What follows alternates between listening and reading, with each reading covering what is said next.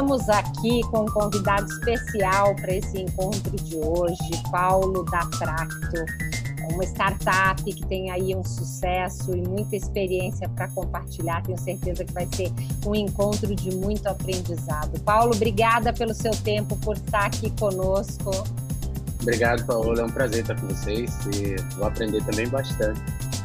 Muito bom. Então, para a gente começar esse nosso encontro de hoje, eu queria que você me contasse um pouquinho como é que tudo começou, da onde veio a ideia da Tracto, quais foram os desafios do começo. Tá, bacana. O Tracto, na verdade, é uma história. Acho que todo negócio ele começa, a maioria dos negócios, os primeiros, começa muito de observação de um problema, né? Então você eu, eu trabalhei como freelancer durante muito tempo Uh, eu comecei minha carreira em Maceió, mas eu saí viajando uh, pelo Brasil e depois uh, como freelancer e depois também nos Estados Unidos, onde eu muito tempo. Então, quando eu, eu trabalhar como freelancer significa que eu precisava me, me vender em cada cidade que eu chegava. Então, diferente de você procurar um emprego fixo, quando você é freela, você já é uma empresa por si só. Então, eu trabalhava com computação gráfica, a parte de motion design, efeito especial para cinema e televisão. Então, todo lugar que eu chegava, eu tinha que ter o meu portfólio e apresentar e me vender. Então, eu fazia bastante material de marketing para acessar os estúdios. Então, eu entregava muita coisa. Eu tinha também que calcular o valor do meu trabalho, né? calcular o valor da hora.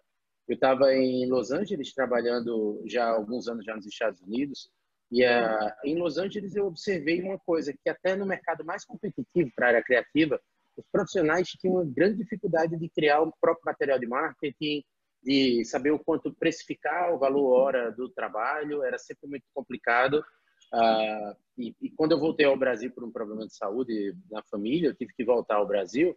Quando eu voltei, eu decidi tirar essa ideia do papel, que era uma solução para ajudar profissionais e empresas a negociar melhor. E o Tracto começou como um, inicialmente como um app, é, na, na moda, eu acho a febre de app, para criação de, de propostas comerciais inteligentes. E aí, nos últimos seis anos, a gente entendeu a jornada melhor do, uh, uh, dele e o Track virou uma plataforma completa de criação de ativos de materiais de marketing digital. No mudo aqui. É, então, eu acho que esse é um ponto fundamental que eu tenho visto todo empreendedor de sucesso percebe no mercado um problema e uma necessidade, quer dizer, enxerga, cria aí, é, aproveita a oportunidade que já existe no mercado.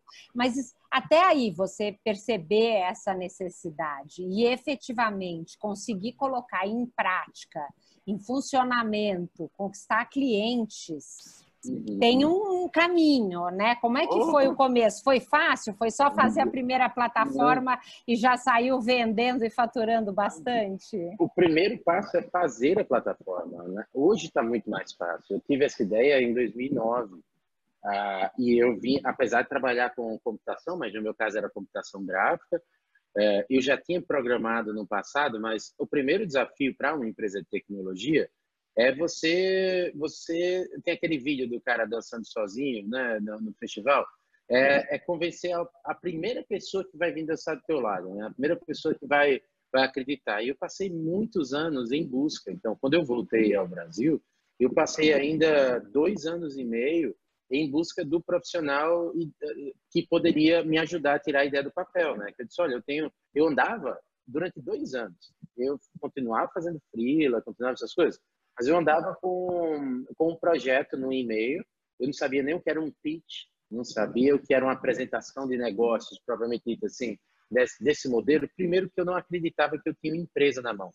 Eu queria realmente ajudar as pessoas. Isso é uma coisa muito que as pessoas hoje estão levando muito clichê depois de um tempo, mas naquela época era assim, eu era freelancer, já ganhava muito bem, então eu não pensava numa forma de ganhar dinheiro. Eu pensei numa forma literalmente de ajudar outros profissionais. Uh, e isso foi, o, foi a parte difícil, né? Então, no começo foi assim, até achar o Jorge, que é o cofundador do Draco, demorou, demorou um, um, bom tempo. Quando eu encontrei o Jorge, aí veio a primeira coisa, né? Pô, vamos fazer? Bora. Ele não veio como sócio ou cofundador, ele veio contratado. Eu contratei a empresa que ele era sócio e disse assim, olha, era um estúdiozinho de, de desenvolvimento de software. Eu falei, olha, é, eu tenho uma grana guardada aqui, é, eu quero saber o quanto vai custar. Até para passar o orçamento da empresa foi um sufoco. Né? Então, eu disse, eu praticamente já estava validando a minha própria a solução. Eu falei, ó, então, cara, vamos fazer. Aí, juntei uma grana, dei um orçamento. Acho que o primeiro orçamento eu tinha guardado na época uns 40 mil na conta por aí, de, é, disponível para esse projeto. E, mas aí eu disse para ele, só tinha 10 no começo, né? Cara, para ver, não sabia, né? Dava começar. E aí dei o primeiro passo com ele. Então, a, esse começo, ele é uma mistura de você encontrar as pessoas certas e também você ter a estrutura certa para tirar isso do papel. Isso é um capital mínimo, uma estrutura mínima para poder você começar.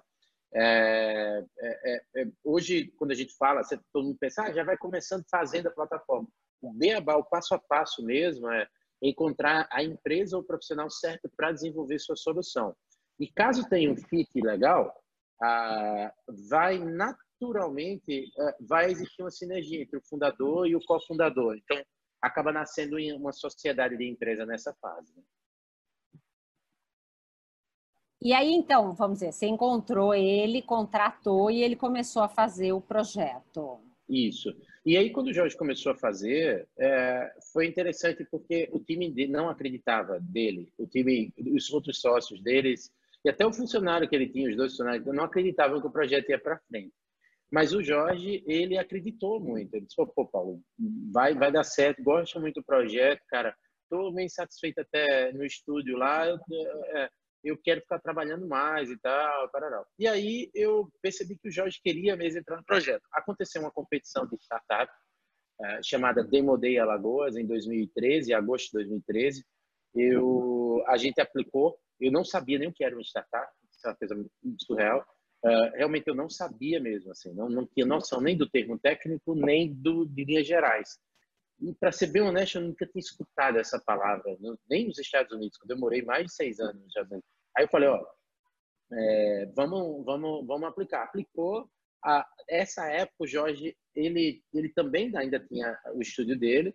Então, na verdade, na competição eram 48 projetos.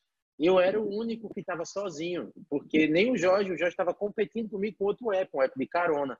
Então, aí acabou que eu tirei o primeiro lugar nessa, nessa competição, e foi ali quando tudo realmente começou. Aí eu comecei a entender mentoria, o que era modelo de negócio, o que era um pitch, a importância, enfim. Aí começou toda uma, vamos dizer, uma profissionalização.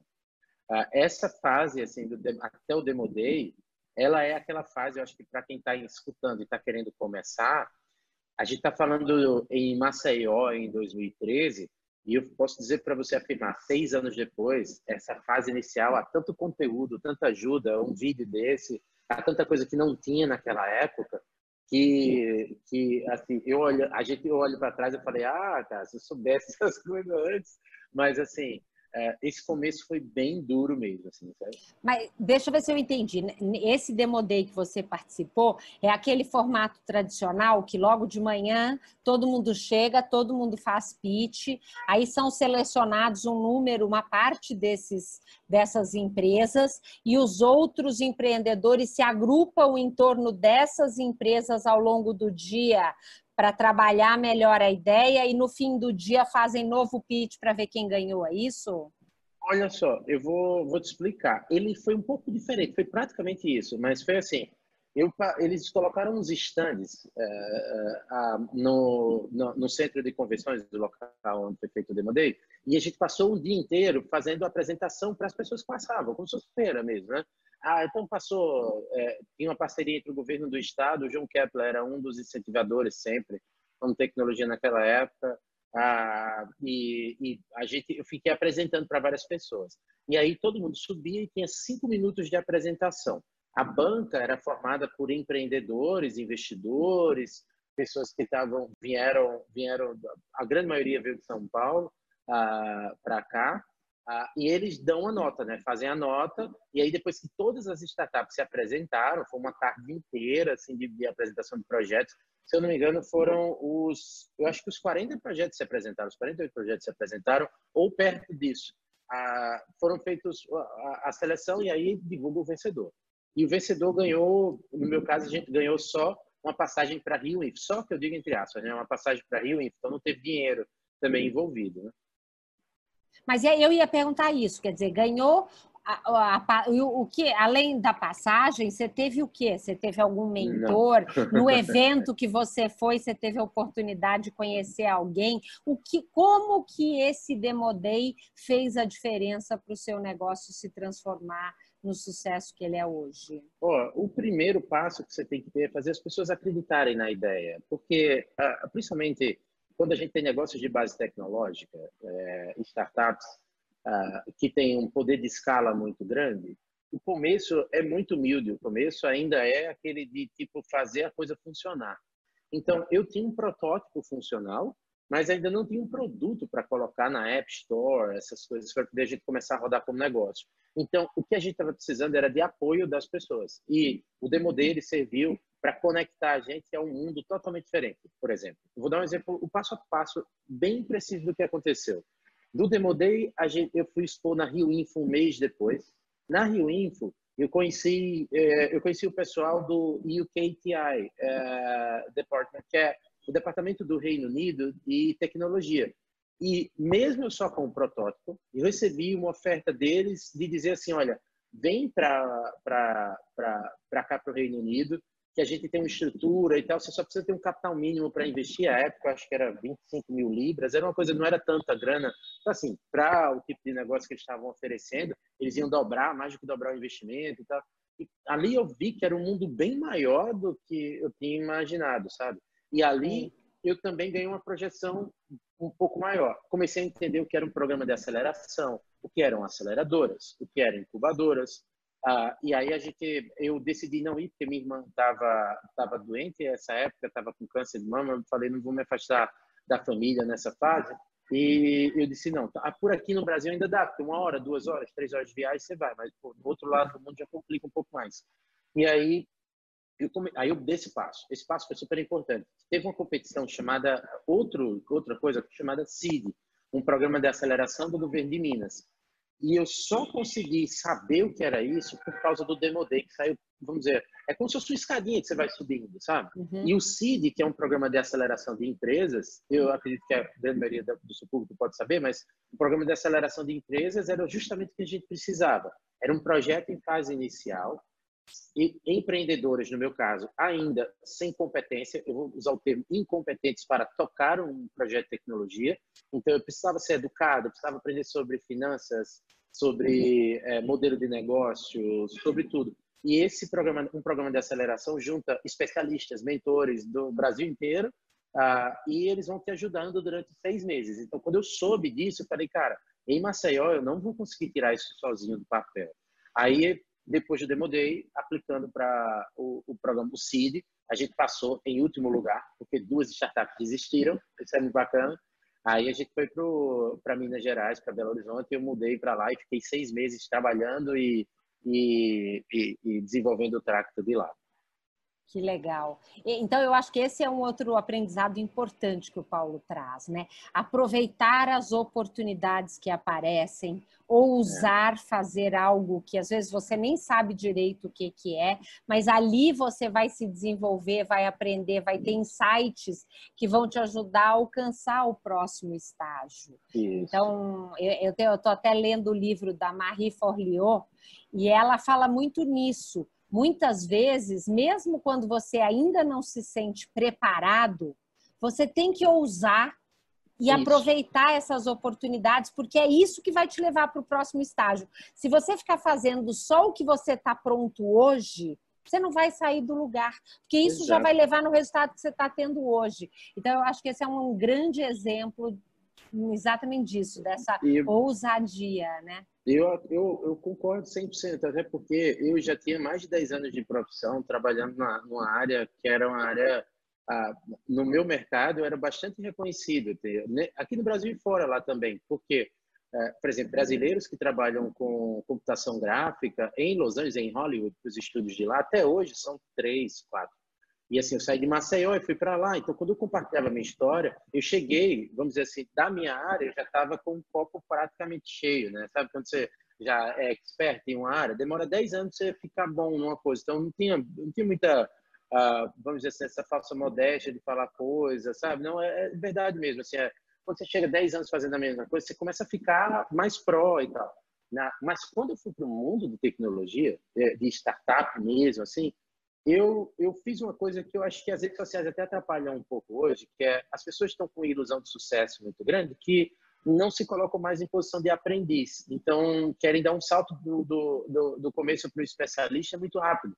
E, na época, eu, eu esvaziei totalmente. Então, eu tive que aprender a, a, muito sobre, sobre esse, esse, esse, essa, essa questão de esvaziar realmente aquilo tudo que eu sabia, sabe? E começar do zero. Então, eu era eu via menino de 20 anos me ensinando, me ensinando coisas e eu, e eu ficava assim, sabe? Caraca, como esse cara, mentores e tal. Então, é, é bem bacana procurar a, a, a, se abrir para essas novas possibilidades, sabe? Eu acho que Muito ao legal. se colocar como aprendiz, aprendiz, você perde o medo, porque você não fica com tanto medo de errar, sabe? É verdade, acho que isso é uma coisa importante, ter a humildade, né? É. A, a Cláudia está aqui perguntando sobre o convite que você recebeu da Casa Branca. E eu ah. também queria que você falasse, porque hum. eu assisti um vídeo onde você conta o quanto uma determinada plataforma que proporcionou receber pagamentos internacionais foi importante. Isso. Então, a gente falar um pouco, queria que você falasse um pouco dessas duas coisas, a Casa Branca ah, e bacana. a plataforma que te, te abriu oportunidade para o mundo. Então, imagina assim, ó, a gente passou, passei pelo CID, depois fui para um programa de aceleração que é, conectava a Abril, a editora Abril, com a Plug and Play Tech Center no Vale do Silício. Então, um ano depois do Demo Day, eu estava com o tracto de volta nos Estados Unidos, coisa do destino, uh, morando e passando por um processo de aceleração lá. Quando eu voltei para o Brasil, voltei com uma bagagem, tipo, um conhecimento grande para acumulado de um ano e meio de estudo pesado para botar em prática. Imagina, desenvolver um projeto desse do Tracto em Maceió, que foi a minha escolha, em 2015 eu recebi a minha primeira rodada de investimento. Então eu segurei durante dois anos o Tracto com o dinheiro do bolso, poupança, vendendo carro, me virando para poder colocar. Mas em 2015, quando a gente fez, a gente decidiu, eu decidi fazer em Maceió porque eu acreditava que eu não precisava sair daqui. E essa foi a base até do convite para esse convite da Casa Branca. E ao criar uma empresa, quando eu estava nos Estados Unidos, eu escutei de um cara chamado Steve Blank, que ele fez, o, ele tem um livro chamado Manual do Empreendedor. Eu encontrei com ele num café em Stanford, a gente tem um amigo em comum, uh, e eu nem sabia quem era ele, a gente se conhecia. Eu estava com o livro dele na bolsa, e a gente ia conversando, e depois eu, Aí falou o nome Steve Blank, eu vim entender, aí ele falou, e ele perguntou uma coisa, pô, Paulo, por que brasileiro gosta de resolver problema de brasileiro? Por que não pensa no mundo? Por que não pensa global? E aquilo ficou na minha cabeça, quando eu resolvi montar o tracto aqui, eu disse, não, daqui a gente vai criar uma empresa que vai vender para o mundo inteiro. E a primeira barreira do brasileiro é vender fora do país. As pessoas não sabem, mas o Brasil, é, é, é, junto com vários outros países do mundo, não é exclusividade, mas a gente, para poder aceitar cartão de crédito vamos dizer, é, de fora do país internacional, você tem que ter um sistema conectado ao sistema de cartão de crédito internacional. E os gateways brasileiros, nenhuma época, para o modelo de recorrência, aceitavam cartão de crédito internacional. E tinha uma plataforma chamada Stripe. Então, eu comecei a, a, a eles lançaram um programa chamado Stripe Atlas, que permitia com que eu aqui de Maceió, isso era 2016, perto do impeachment da Dilma, o Brasil pegando fogo, eu falei, puta, vai tocar fogo aqui nesse negócio, uma guerra civil, e eles abriram essa oportunidade. E eu fui a primeira empresa da América Latina a ser aprovada no, no processo. Ah, foi aprovado, um mês depois eu estava com uma empresa incorporada em Delaware e conta no Silicon Valley Bank. Com isso, eu consegui ah, aceitar cartão de crédito do mundo inteiro. E eu escrevi um post sobre isso, um, um blog no Medium, é, que foi era em inglês, é, sem pretensão nenhuma, eu escrevi assim, My Experience with, start, uh, with Stripe Atlas, uh, que era a minha experiência com o Stripe Atlas. E aí viralizou esse negócio, os fundadores do Stripe viram, eles mandaram, o texto circulou internamente e mandou para a Casa Branca, dizendo assim, olha, essa iniciativa que a gente está fazendo de permitir com que o Paulo fique próximo à família dele e possa empreender, ter uma empresa global de Maceió, que é uma, uma cidade conhecida por ser, é, vamos colocar assim, por ser uma cultura de cana de açúcar e turismo, é, é uma coisa interessante, é um case interessante para a gente trazer. E aí o pessoal da Casa Branca viu e me convidou para vir. Foi até uma coisa engraçada. Eu achei que era aqueles spam, sabe? Que você recebe no e-mail, que a pessoa não tá. Aí depois eu vi que eu tinha até deletado o e-mail. É, porque é, aí depois o pessoal do Stripe me ligou e fez, Paulo, olha, a gente deu seu nome para Casa Branca, já estava lotado o evento, mas a gente quer que você venha para cá. Aí eu fui para Stanford, na Califórnia, onde estava acontecendo o GES 2016, que era o Global Entrepreneurship Summit, um evento da Casa Branca que reunia empreendedores do mundo inteiro. E eu estava lá no meio. Foi pô, super bacana, assim. Foi uma, assim, foi foi bem surreal a forma como tudo aconteceu, porque quando eu estava lá, o Obama estava lá e o Obama com uma liderança é, incrível e gente do mundo inteiro. Então, eu pude conhecer naquele local e o porquê eu fui para lá. Como um exemplo de que você pode, de qualquer lugar do mundo, uh, criar uma empresa global. Então, uh, uh, foi, foi, um processo bem interessante. Essa, assim, foi, até hoje, assim, foi sua... Não estou escutando. Vender, é, quando você abre para o mundo, você aumenta mercado, né? Você diminui o problema se o Brasil está em crise, tem outros países que estão consumindo, é, é. então realmente te proporciona né, um, um crescimento muito grande. É, hoje, como que representa o Brasil e o resto do mundo no negócio da Tracto? De várias coisas diferentes, assim, sabe? Primeiro, a gente fala sobre percepção de valor do próprio produto. É, ao internacionalizar um projeto como um Tracto, que aceitar o cartão de crédito é o primeiro passo. Aí, de repente, você tem um mundo inteiro para vender. Aí você pensa, tá, por onde eu começo, né? É, e aí você vai esbarrar numa coisa chamada custo de aquisição de cliente, que é o CAC que é quanto custa para mim uh, conquistar um cliente nos Estados Unidos? Então, vamos dizer que um clique do cara entrando na minha landing page, tracto.io, o cara veio dos Estados Unidos, ele olhou lá e ele vai clicar. Sempre que eu vou comprar isso no Google, no Facebook e tal. Então, vamos dizer que nos Estados Unidos custe um dólar e cinquenta, tá? É, dois dólares esse clique. É, para mim, vira oito reais aqui no Brasil hoje. Né? Então, quando a gente começou a fazer a expansão, a gente descobriu isso, que internacionalizar, ele é, é, bacana, é importante. A gente tem clientes hoje nos Estados Unidos, na Europa, teve no Japão, já de comunidade brasileira que usa a gente no Japão, Colômbia, Argentina, Uruguai, México, até na Venezuela também. Então tem umas coisas bem interessantes que a gente a gente a gente conseguiu conquistar mas hoje representa mais ou menos assim, 30% do nosso faturamento vem de fora, 70% vem do Brasil. O Brasil, ele, ele é um país interessante, assim, porque a gente com a moeda muito desvalorizada, é muito difícil o nosso poder de compra de cliente fora do país. Então, por exemplo, se eu for fazer um PR, fazer um relações públicas fora do, do, do Brasil, para, por exemplo, fazer um posicionamento de marca, ele vai custar facilmente 30, 40 mil dólares. Então você pensa, 160 mil reais. Cara, com 160 mil reais, você faz tanta coisa aqui no Brasil. Então você acaba. Aí eu entendo agora aquela pergunta do Steve Blank, eu sempre volto nela. Quer dizer, ô Paulo, por que brasileiro resolve o problema de brasileiro? Eu, se eu, tipo, agora, se eu encontrasse período de Steve, eu tenho uma, eu tenho uma tese, sabe? Qual é a tese? É que é, é, o Brasil ainda é o melhor lugar do mundo para brasileiro empreender. Então, a gente vai atrás muito por várias coisas. A barreira da língua, a barreira dos custos. Para você, um dólar é um dólar. Para mim, um dólar são quatro reais. Eu falei, vem para cá, vem fazer, vem comprar cliente daqui do Brasil, que no instante você vê que o buraco é mais embaixo. Por isso que startups para internacionalizarem são mais difíceis, sabe? É verdade. A, a, é, não é fácil. Não, e além disso, eu acho que nós brasileiros, a gente entende o jeito de fazer negócio de brasileiro, o como vender para brasileiro. Então, muitas vezes o estrangeiro não consegue acessar o mercado. Então, além de ser mais barato, a concorrência é menor, porque em compensação nos Estados Unidos tem empresa do mundo inteiro tentando vender aqui, né? Exato. A concorrência é muito maior.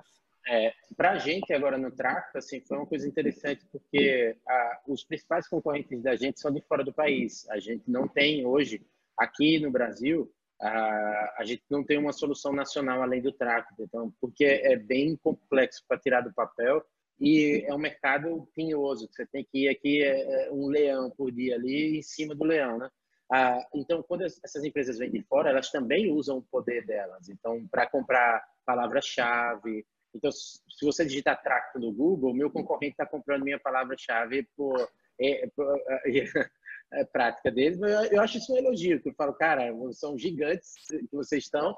Aí eu, eu tenho uma tese que é enche a sua piscina e não esvazie minha bacia, que é ó, pode, pode ficar com sua grana para cá sorte. Por quê? O Brasil é tão grande que qualquer empresa de recorrência, SaaS, né, Software as Service, que a gente chama, uh, ele, ele, se a gente, aqui tem um milhão de clientes para qualquer tipo de projeto.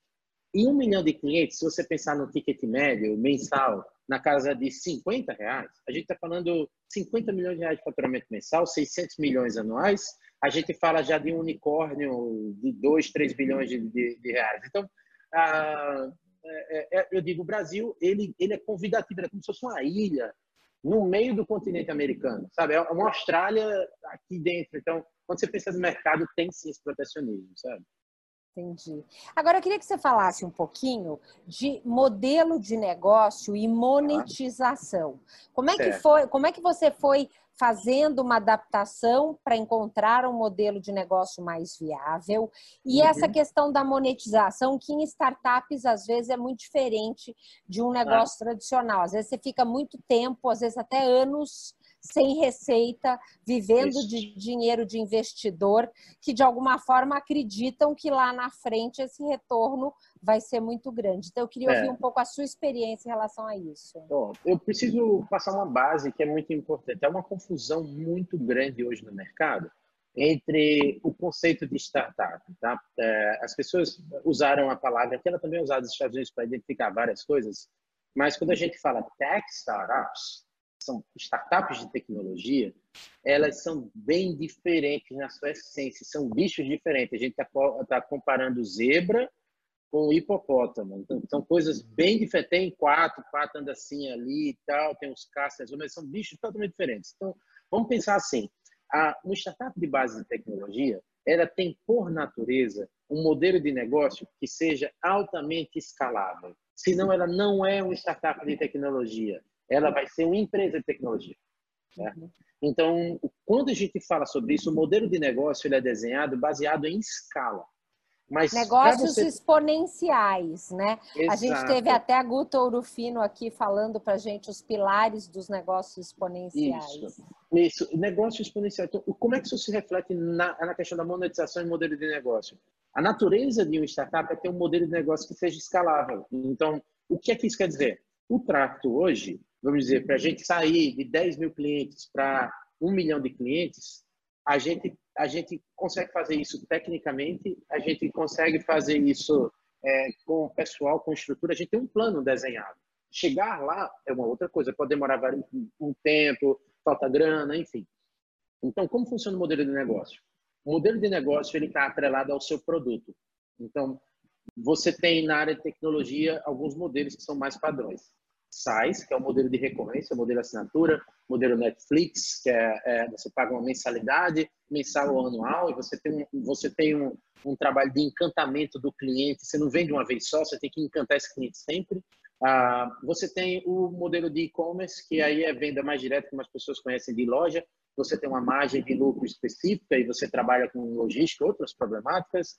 Ah, a gente tem um modelo de revenue share, que a gente chama como marketplace, então O marketplace ele conecta geralmente compradores e vendedores e pega uma comissão. Então, você tem vários modelos de negócio. A monetização, ela, ela acontece no tempo certo. Há startups que começam pelo número de usuários, fazendo com que os usuários, as pessoas se apaixonem pela marca, comecem a usar o produto e depois viram a chave. O meu concorrente fez isso. Ele levantou 16 milhões de dólares no primeiro ano de funcionamento. Então, eles conseguiram passar três anos sem precisar cobrar nada dos clientes. Então, para eles, receita não era métrica. A monetização veio depois. O modelo de negócio já estava estabelecido. Vamos fazer a assinatura. Mas a monetização, a gente só vai ligar a chave para cobrar os clientes daqui a dois anos. Quando a gente tiver, aí bota o KPI, um milhão de usuários, 10 milhões de usuários, aí cada um tem o seu. Então, é interessante ter essa diferença entre o momento certo. No caso do Tracto, o Tracto começou como um app, que na App Store da época não existia assinatura, então eu tenho que vender o app. Aí eu fiz as contas. Cara, se eu vender esse app por 20, por 10 reais, a Apple come 30%. Então, 3 reais já fica com a Apple. Sobram 7. Beleza, 7 livre. Mas se eu gastar dois reais para cada cliente que eu conquistar, me sobram cinco. Se eu quiser ter uma receita mensal de 50 mil reais, eu tenho que vender 10 mil apps todos os meses. Todos os meses para pessoas diferentes. Eu estava no Vale do Silício nessa época, é, e, na abril, perdão, e eu fazia essa conta, eu disse, cara, não vai fechar. A gente quebra antes de se sustentar. E aí, por causa Não tem mercado para vender 10 mil apps todo mês, né? Todo mês, não dá. As pessoas não têm cultura no Brasil, não tem. Mesmo e global, aí era outro complicador, tinha que botar. Aumenta cara, o custo, né? Exato, não dava. Sem investimento. A época eu não tinha investidor, eu falei, não dá. Então foi o que eu fiz. Eu, eu descobri o modelo de assinatura. Aí eu falei, mas olha só, eu vou testar. Aí eu saí da plataforma da Apple, do iOS, e fui para o desktop fui para a web, né? Porque ele funciona na janela do navegador. Ah, e a gente lançou a primeira versão mais ou menos em novembro de 2014. Eu estava no Vale do Silício. Quando eu lancei, eu vendi 50 assinaturas em coisa de oito dias, menos de oito dias, foi bem rápido. Então, assim, e eu disse 50 assinaturas a 50 reais. De repente, eu já estava faturando 2.500 reais por mês. Aí eu falei, cara, é isso.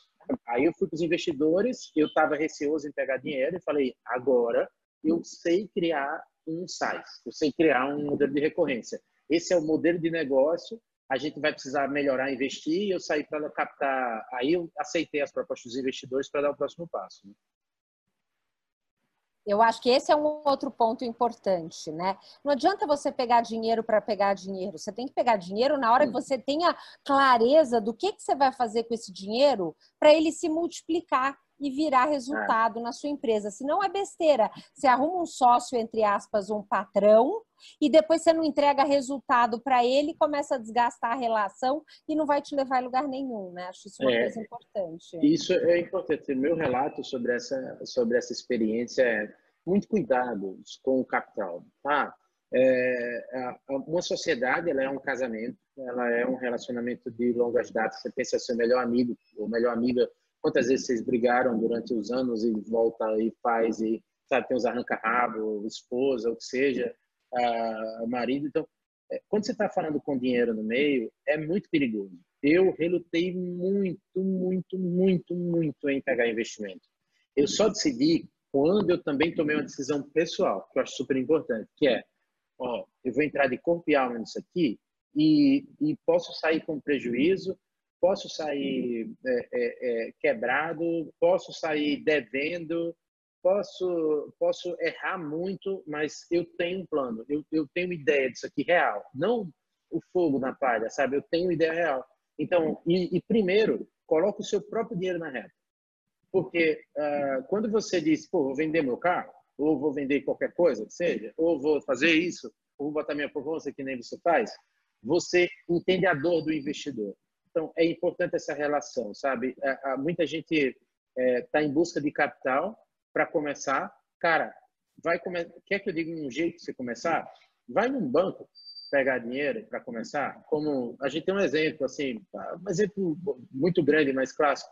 Flávio Augusto, na época que o sócio deu para trás, foi lá no banco no cheque especial. Você vai, sabe o que, é que cheque especial vai fazer? Vai fazer você correr desesperado para vender. E aí você não tem a opção de sair do negócio. Porque se você sair, o banco vai, você vai até, acho que duas encarnações para frente, deve ter alguém do banco, sabe? Do Itaú, esses bancos lá. Deve ter alguém do outro lado do mundo lá esperando, sabe? Quando você bater as botas, o cara tá lá com um boleto para você pagar. Porque esses caras não vão desistir. Então, é bem importante, sabe? Para mim, é relacionamento com capital ele é, é uma coisa, é uma frase que eu uso muito, uh, que é, é capital semente, empreendedor raiz. Então, o empreendedor ele tem que estar com os pezinhos no chão ali, sabe? Para poder fazer com que, a, a, com que o negócio, a relação com o capital, o capital seja bem utilizado. Porque nós vamos errar. A gente vai gastar dinheiro onde não devia, a gente vai fazer cagada, vai, vai, fazer, vai gastar dinheiro à toa, e, e não vai ser com as piores das intenções, é você tentando crescer um negócio. Então, imagina você ter que justificar. Eu já fiz isso várias vezes, até hoje cometo esses erros. Então, é assim, tem é. que estar muito consciente, tá? Não, eu acho que isso é uma coisa super importante e eu quero até reforçar, porque eu vejo alguns empreendedores que escutam falar essa história de investimento, investidor, de milhões, que coisa maravilhosa. A pessoa só tem uma ideia, uma ideia que não é nem testada e a pessoa fica falando assim, não, mas eu estou esperando o investidor para poder testar a minha ideia. E, na verdade, isso nunca vai acontecer, porque o investidor só vai vir quando você tiver uma ideia testada, senão o investidor não vai vir. Eventualmente, você pode participar de Demo Days, receber algum apoio em termos de mentoria, de aceleração, de conselhos, mas dinheiro mesmo vem quando as pessoas sentem uma certa solidez, inclusive que você colocou algum dinheiro para testar o negócio e que você está acreditando, né? Mas eu fico muito triste de ver que tem pessoas que ficam sonhando, porque é. acham que tem uma boa ideia que vão conseguir milhões. Isso não existe. Cai na é. real, põe o pé no chão, vai abrir a sua banquinha na porta de casa e começar a vender, que aí talvez você tenha chance, né? É, exato. Eu acho, acho concordo 100%. Essa essa ideia, principalmente da turma que está começando, que eu, na minha opinião é, é, a falta de educação, nesse caso, educação empreendedora, que é super importante, que é assim, eu, eu no começo não queria nem cobrar pelo tráfico. Olha a cabeça que eu tinha na época. Eu queria tanto ajudar as pessoas que eu disse, ah, não vou cobrar e tal, não quero e tal, tal, tal. Mas eu queria fazer. Ah, e hoje eu percebo que tem muita gente que quer cobrar pelas coisas, mas não quer fazer. Tipo assim, não, não, não, não quer cara, a gente está carente de soluções reais, práticas, assim, de, de, de, de você tirar eu, do papel. E uma coisa que eu acho é a empresa ela tem que existir por um propósito. Uhum. Então, o uhum. seu propósito, genuinamente ajudar as pessoas, é o que conecta, é o que abre portas, é o que faz o negócio dar certo. E, infelizmente, tem algumas pessoas que entram num negócio não pelo um propósito, mas simplesmente achando que vai ficar rico e que vai ganhar dinheiro. E nesses uhum. casos, empresas sem propósito também não decola. As pessoas sentem que você só quer explorar é, né, e, e, tirar o dinheiro delas e elas acabam então não conseguindo e aí o seu negócio não prospera por isso, né? É, eu, eu, eu acredito muito nisso, é verdade, concordo 100%. É, agora a Cláudia está perguntando aqui um pouco para você em relação hum. à venda. Quer dizer, ah. quem vende mil vende cinco mil. Acho que essa é uma, uma pergunta importante, Ótimo, né? Quer dizer, vamos... nem sempre o mercado será, ele pode crescer exponencialmente, né? Então acho que esse Olha, é um outro ponto. Tem uma coisa que eu acho interessante falar, a turma, é, é, essa pergunta é bacana, mas eu, eu diminuiria os zeros, tá certo? Quem vende um vende dez. É a frase que eu uso no tract, eu uso desde o começo. É, quem vende um vende 10, quem vende 10 vende 50, quem vende 50 vende 100, quem vende 100 vende 200, quem vende 200 vende 1000, quem vende 1000 vende 10 mil, quem vende 10 mil vende 100, quem vende 100 vende 1 milhão. Então, a, a, eu tenho, até o Facebook me mostrou agora esses dias, é, que há quatro anos eu tava, eu tinha colocado uma meta da gente, nesse mesmo mês de outubro, que era vender 10 assinaturas de tráfego. 10. Se a gente vendesse 10, eu comprava uma cafeteira, que a gente não tinha café no escritório. Aí eu falei, eu compro a cafeteira, aquelas cafeteiras que coloca, coloca o cafezinho. E aí a turma, a turma, a turma, a gente saiu, quando a gente conseguiu vender, a gente vendeu muito mais de 10, a gente vendeu 20 e poucas assinaturas e tal. Aí foi uma festa no escritório, aí tem um vídeo até e tal. Então é bem interessante esse negócio. Então, assim, vender, é, é para quando você é um startup de base tecnológica, você está vendendo assinatura, no meu caso, vender assinatura, eu não estava preocupado em vender um milhão de assinaturas no primeiro mês, nem, nem no segundo, nem no primeiro ano. A minha preocupação era, era conseguir vender as primeiras 10. Eu falei, cara, se eu acho 10 pessoas interessadas nisso aqui, quanto você tem um negócio? E existe um terminho que está atrelado à venda que chama é, PMF, chama é Product Market Fit. É o fit é do Product Market o quê? Fit. Fit. É. É, ele é, é, é, é, o encaixe do seu produto com o mercado. Então, em inglês, eles, você sabe que os americanos gostam de reduzir as coisas, vai para PNF. Então, nessa questão do PNF, acontece primeira, as primeiras vendas. Então, é, quando você é, coloca, vamos dizer, você pode falar, olha, tem muito negócio que a taxa de mortalidade de startup a grande maioria das startups morrem. O, o fator principal é falta é, é, construir um produto que as pessoas não querem comprar. E isso é a frustração de todo empreendedor, o desespero dos empreendedores, os pesadelos que é, meu Deus, Eu investi tanto do meu tempo, da minha energia, falei para todo mundo que o negócio ia dar certo, botei no mercado e não vendeu, não, não, não vendeu bem. E aí existem vários níveis disso. Então, o contrato eu pensei, poxa, vou vender 10. Aí vendi 10. Ah, aí eu depois, tá, beleza, vamos chegar em 50. Aí, pô, vendi 50. Agora vamos tentar vender 100 assinaturas. De repente, pum, 100 assinaturas. E de repente a gente estava vendendo mais de 150 assinaturas por mês. Essa, é, é, é, essa, essa vamos dizer, esse encontro aí de, de, de do, do, produto com o mercado foi, a gente foi vendo que tinha uma demanda.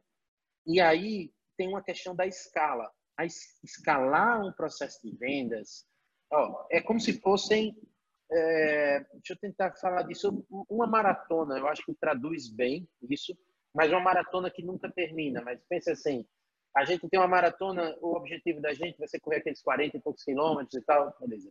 Aí você diz assim, eu vou dar uma largada forte, eu vou do meu primeiro no meu primeiro quilômetro já quero estar no pelotão de frente. Então esse é um primeiro objetivo. Aí você sai colocando micro objetivos e depois você vai nessa jornada. Não é uma, uma corrida de 100 metros que você vai dizer, cara, vamos lá. E acontecem problemas que você não está esperando. Aí começa a chover, a temperatura aumenta, o sapato pode descolar, pode dar uma dor de barriga, pode vir um cara querer lhe abraçar no final da corrida, quando você está já chegando, chega um filho da puta, pega você, tira você. Então a gente já tem vários casos que a gente vê no, na escala de vendas dessa frase de quem vende um, vende 5 mil, vende 100 mil, Acontece isso com o Tracto, por exemplo. Olha o que aconteceu. É uma história bem real. A gente tinha chegado em mil assinantes, estava pronto para decolar, assinei um term sheet com um investidor. O investidor depositou 10% do investimento. Falei, pô, legal, comecei o processo de seleção da equipe, a gente vai escalar o processo de vendas agora e tal. Aconteceu o inimaginável, que era, é, isso foi em 2017 para 2018. Na virada disso, a, o investidor sumiu. Ele deixou a gente na mão. Ah, e eu tentava ligar e o cara não retornava. E eu estava com a equipe bem grande, eu estava com caixa, estava com a empresa saudável financeiramente. Eu nunca dei um passo maior que a perna, mas como já estava tudo certo, eu falei, pô, agora ah, vamos lá. E um caso bizarro. Aí que aconteceu? Eu realmente não estava esperando. E eu falei, putz, cara, gente pronto para escalar, a equipe tinha aumentado, o processo não tinha dinheiro para colocar os comerciais de televisão que a gente tinha produzido no ar. Aí eu falei, botei a mão na cabeça, falei, puta, né? E agora, né? Ah, aí você tem duas possibilidades na hora de um erro desse, de escala. Ou você senta e chora e vai dizer, pô, eu culpo o mundo, ou você diz, quer saber, vamos nessa. Falei com o time, vai para lá, vai para cá, vai começando a ficar capenga, e aí você precisa de capital para poder escalar e às vezes você cria uma ilusão de precisar de dinheiro para poder escalar. Então, o que, é que você faz? Você coloca um condicionante na cabeça, do mesmo jeito que o empreendedor está começando, dizer, ah, quando o dinheiro do investidor chegar, a gente escala. Mas a verdade é o contrário. É um, é, é, é, são pequenas melhorias diárias, sabe? Que você faz no produto, no atendimento, é, é, na, no pós-venda, na, na pré-venda, ah, enfim, tem todo um processo que você pode melhorar e vamos lá.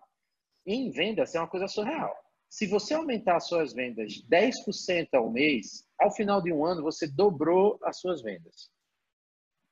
A turma negligencia isso. Eu falo, eu, Paulo, fiz isso durante muitos anos. Entendeu? Errei muito na escala de vende mil para vende 10 mil para vende tem uma hora que eu disse, não, quando a gente tiver com grana, a gente vai lá, compra os anúncios, faz tal. E aí eu comecei a perceber que a grana não estava chegando do investidor. Mesmo a gente crescendo, mesmo a gente indo rápido, a disputa por dinheiro na fase Series A, que é, depois eu explico um pouquinho mais do investimento, mas o investimento mais à frente, é muito grande no Brasil. Não tem capital no Brasil. Só para colocar em perspectiva, o Brasil tem 16 fundos de investimento que tem tese de série A, que a gente chama, ah, os Estados Unidos como um todo são mais de 12 mil. Então, só para você ter uma noção do que é a proporcionalidade disso. E aqui tem muita startup boa no mercado. Então, você vai ter que entrar no top 3, top 5 do Brasil para poder levantar essa grana. E o Tracto, eu, com reconhecimento às falhas da gente, quando a gente está, para chegar no top 3, a gente ainda feijão com arroz para comer, entendeu? Então, a, a, essa turma que levanta esses capitais, assim, que você vê umas rodadas de investimento grande e tal, são alta performance empresas que rodam com compliance, com gestão. Então, a venda, de, de, a escala da venda, ela não é só força bruta de capital para vender, ela é gestão, ela é fit no mercado do produto, ela é seu conhecimento é disciplina, né? É execução de pequenas coisas todos os dias que geram resultado, isso. né? É, então, é isso mesmo. Isso você mesmo. sabe que você fez uma analogia com a maratona e eu lembro que quando eu treinava e eu fui correr meia maratona, me marcou muito que o técnico virou e falou numa palestra uma noite, um dia antes da corrida. Quem consegue completar uma maratona não necessariamente é quem está mais bem preparado fisicamente, e sim quem está bem preparado emocionalmente para enfrentar isso, esses desafios. Isso, e essa é a mesma coisa, quer dizer, se você não está emocionalmente equilibrado para enfrentar o desaparecimento de um negócio fechado de um investidor e ver como é que você vai lidar no dia a dia com arrumar dinheiro para vender mais sem o investidor estar tá lá e não pode parar de pedalar, porque senão você não vai ter o dinheiro para pagar o salário dos funcionários, porque é. aumentou o número de funcionários e usar a criatividade para se desdobrar, para fazer um crescimento talvez não tão acelerado, mas acelerado o suficiente para assumir a responsabilidade que você já tinha é, assinado com aquelas pessoas que você contratou, né? É, exato. E você falou um ponto que é super importante, é o lado emocional. Eu até tenho uma startup que acabou de lançar agora, ah, onde ela fica mandando textos sobre o, a, em inglês, mas para que, que, trata principalmente o lado psicológico dos fundadores, do founder. Né? No meu caso, eu sou responsável pela parte, sou sócio gestor, eu sou responsável por fazer a parte de gestão financeira, gestão disso. Meu sócio Jorge, ele cuida da parte técnica, então eu deixo ele bem solto uh, uh, para isso e não trago ele para muitos problemas que a gente tem. Então, cara, é muito difícil. Então, assim, é... e os problemas, eles vão aumentando com o tempo, eles não vão diminuindo não, tá? A turma pensa, ah, não, vai... Aí, quanto mais dinheiro você tem, mais bronca vai aparecendo como empresa, até que você saia de uma, de um, de um, fure uma barreira. Existe uma barreira chamada break-even. Break-even, é, traduzindo para o português, ele é o ponto de equilíbrio entre receita e despesa. Não é da natureza das startups chegar no break-even logo. Por exemplo, a cultura do, dos Estados Unidos e outros países que têm venture capital, dinheiro de investimento, né, de, de, uh, de, de esse capital de investimento, é que você não precisa ter o break-even nem tão cedo. Então, a sua função é crescer o negócio. Então, você acaba, vamos dizer, você pode faturar 10 e gastar 100 mil reais por mês nessa fase. Porque o seu objetivo não é ficar lucrativo, é crescer. Mas isso, isso num país como os Estados Unidos, que tem 12 mil investidores em startups, é fácil. Não, Já é. num país como o Brasil, com 16 investidores, todo mundo lutando por um lugar ao sol, e você muitas vezes não tem essa possibilidade, se dá o luxo de não ter break-even, né? De não conseguir isso. ter receita suficiente para pagar isso. as despesas. E aí a gente entra nesse ponto, que é justamente isso, que é o, a gente vê essas histórias de sucesso, as pessoas veem essas histórias de sucesso de fora do país e tenta aplicar no Brasil. Não funciona. Então, a gente tenta construir um negócio baseado em venture capital aqui no Brasil, muito difícil. Então, o que é que os investidores brasileiros olham? Receita. Então, o break-even, ele, ele faz com que você respire na vida, sabe? Mas para escalar um negócio, a gente fica tipo janela de cachorro olhando para fora, que é assim. Sabe aquela janela de cachorro que a gente chama? É aquela. A maioria do, dos barzinhos aqui tem aquele negócio, tem aqueles franguinhos que fica rodando, sabe? Os cachorrinhos ficam ali olhando e tal. A, a, a gente, é a gente olhando para os Estados Unidos para investidor no Vale, investidor em outros lugares. Por quê? Qual é o problema disso também? Se você, vamos lá, se você não tiver uma barreira de entrada forte para os clientes aqui no Brasil, você vê os seus concorrentes voando, nadando, chegando em milhões de usuários, milhões disso e tal. E aqui os brasileiros, os investidores brasileiros estão funcionando, olha, você precisa faturar mais, então você deixa de ter um modelo premium, que é um modelo grátis, para ter um modelo de trial, que as pessoas já testam e pagam, então você começa a crescer mais lento. Então, o Brasil é uma fábrica de criar empresas brasileiras, assim. Então, tanto é que são pouquíssimas startups e conseguem exportar sua tecnologia daqui do Brasil e vem dessa dessa dessa dessa questão do break even. Aí brasileiro, aí tem uma vantagem. A gente tem um mar de startups que estão faturando entre 50 a 150 mil reais por mês. E a gente tem pouquíssimas startups que furam a barreira e chegam a faturar um milhão, dois milhões, três milhões mês, entendeu? E justamente porque não há o capital para fazer esse salto, esse capital é escasso, ele há para as top performances disso. Então, as startups, os founders ficam se matando. Eu digo para você, se coloca uma startup brasileira nessa fase early stage, do lado de uma startup americana, os caras olham para a gente, chamam a gente de doidos. Cara, como é que vocês vão fazer isso? Vocês não tem nem produto direito para vender, estão botando para venda antes, estão investidores exigindo break-even, e os caras dizem, aí, aí por exemplo, um cara, apareceu um concorrente, entre aspas, da gente agora, que na primeira rodada ele levantou 24 milhões de reais, ele não tem nenhum protótipo ainda funcional. Aí eu falei, ah, meu querido, é Nutella demais. Eu falei, vem pra cá pro meu jogo aqui que você vai ver como é que é. Então, a gente não pode chorar o leite derramado, nem ficar nessa televisão de cachorro. É olhar para a própria planilha e dizer e fazer um crescimento, é, vamos dizer, é, é, é, é sustentável. Fazer milagre, né? Fazer, fazer milagre. milagre. milagre. E a gente é bom fazendo isso, viu? De milagre brasileiro, eu falo, porque eu é da nossa natureza a gambiarra, né? Então a gambiarra é o principal, vamos dizer, mecanismo aí, sabe? Tá estando? Tô, mas ficou estranho o áudio, não sei porquê. Ah, deu, mas é. agora foi.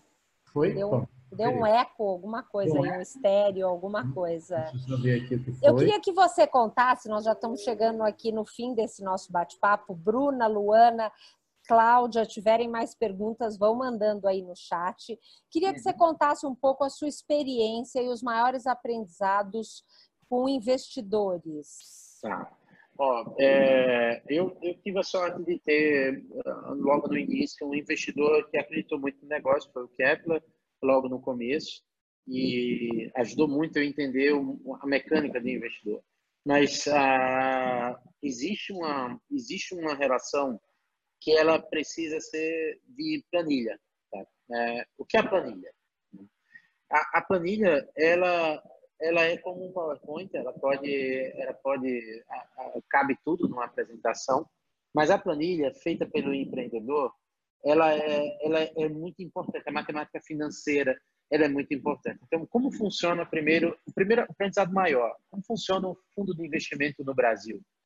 O que é que o investidor está esperando da relação? Então, imagina um cara que ralou, trabalhou numa multinacional, ou teve herança, ou investiu na bolsa deu certo, ou tem um puta negócio lucrativo e tal, e o cara separou do portfólio dele 100 mil, 500 mil, 1 milhão, 2 milhões e tal, dinheiro suado dele, ou não, que seja, mas é dinheiro dele. Ah, e ele disse assim, olha, eu vou fazer um investimento. Ele tem ele tem imobili setor imobiliário, fundos imobiliários, ele tem CDB, CDI, essas coisas tudo para investir, e ele decidiu investir numa coisa de alto risco. Então, o cara chega com muito medo.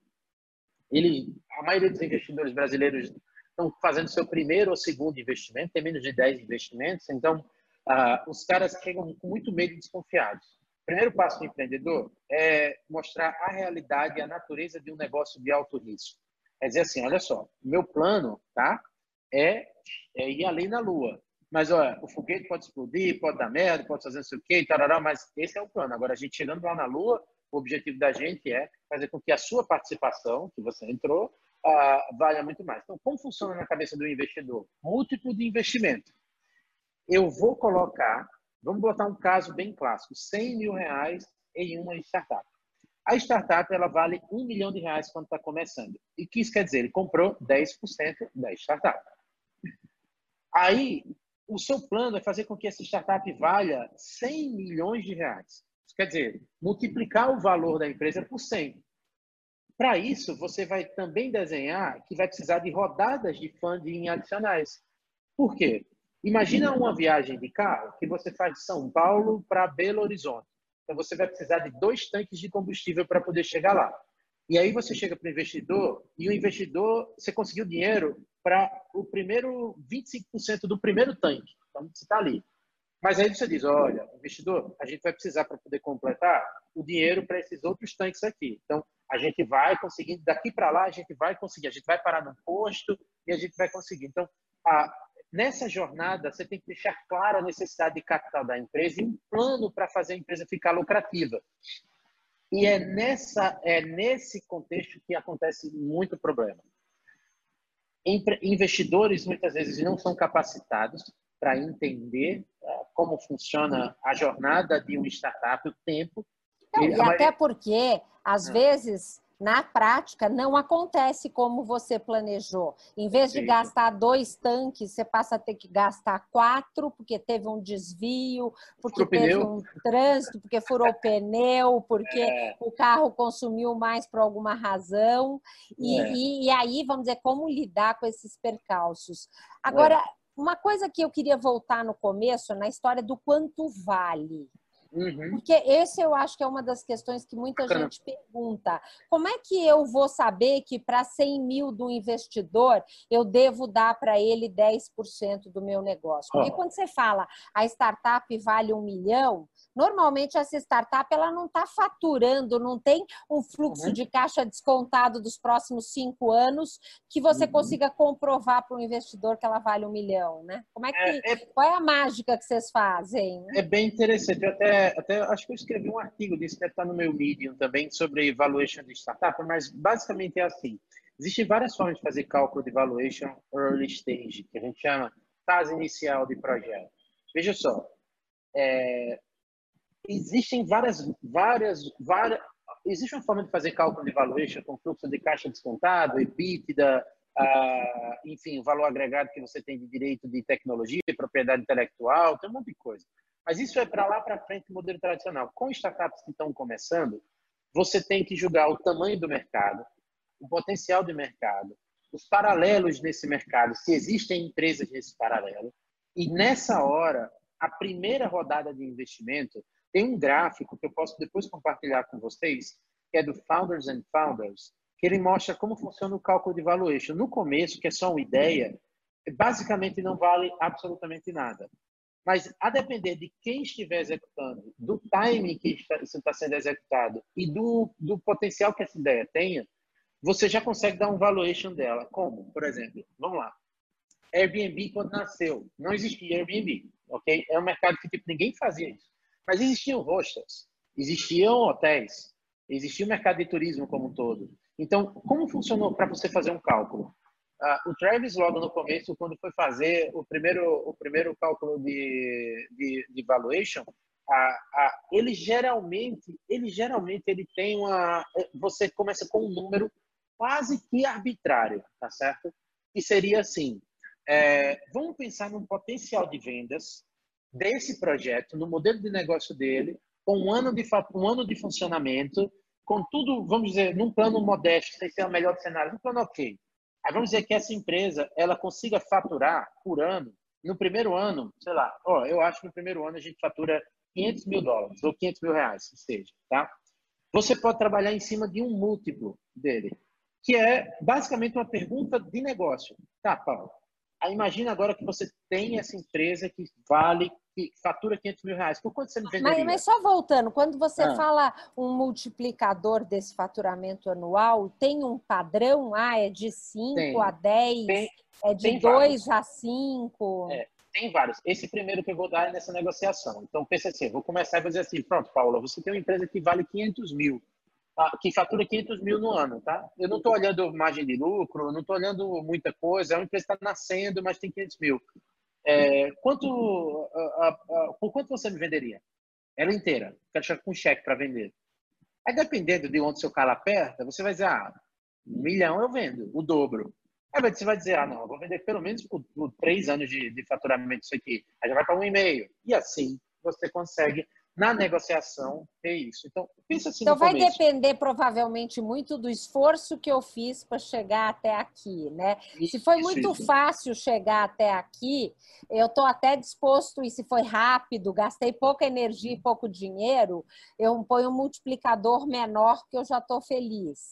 É, é isso. É, nesse começo é isso. E do ponto de vista do investidor, o que é que ele está avaliando? Outras startups do segmento, mesmo que sejam produtos totalmente diferentes do seu do seu. Então, como é que funciona? Você consegue olhar para paralelos. Então, no Tracto, por exemplo, eu estava olhando a média de mercado para valuation, que era assim. E eu fiz isso e fiz uma coisa um pouco mais complexa. Eu, eu fiz administração de empresas, é o meu curso, não vendo a área de computação.